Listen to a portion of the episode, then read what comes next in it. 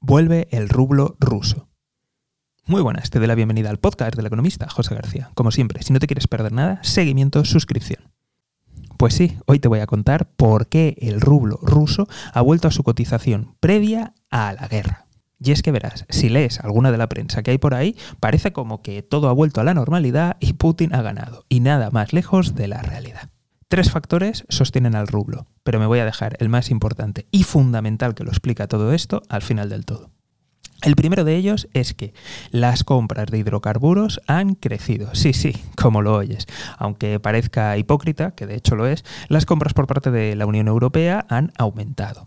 Es decir, que se critica mucho, pero al final se le está dando dinero a Putin para que pueda continuar su guerra.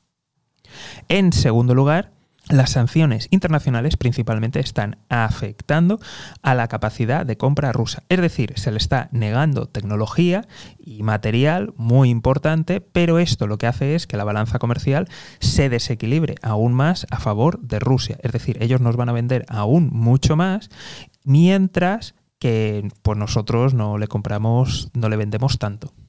Y en tercer lugar, y es el más importante, es que el volumen de las transacciones ha caído. ¿Qué significa todo esto? Por ejemplo, imagínate, normalmente siempre se suele decir que en la bolsa ¿no? refleja el precio y refleja ¿no? el, sentimiento y el valor que tiene una acción. Pero claro, esas acciones tenemos que mirarlo y no es lo mismo que sea pues lo que se suele llamar tradicionalmente un chicharro, una acción pues que tiene muy poco volumen de transacción. Imagínate que al día solamente se, se negocian un, millón de euros en valor de, de esas acciones, que es lo que podríamos denominar un blue chip, una acción que a lo largo del día se mueven más de mil millones. Evidentemente, la de más de mil millones, pues es más difícil que haya una intervención de alguien. Pero en cambio, en la de un millón, a lo mejor un accionista fuerte que tiene muchas acciones de, de esta compañía, del chicharro, pues te puede mover la cotización, porque al final la mayoría de las acciones las tiene y puede marcar el precio.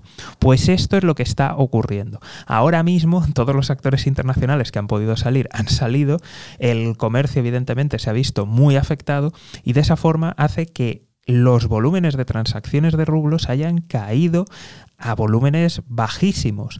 Si además añadimos la política estatal de que obliga a las compañías a cambiar sus ventas, sus dividendos en el extranjero a moneda nacional, pues eso hace que haya subido fuertemente el valor del rublo. Por tanto, esta es la medida estrella, es decir, que como el volumen ha caído, es más fácil de manipular ese precio. Así que no nos tenemos que guiar tanto por la cotización que tiene porque ahora mismo es bastante artificial.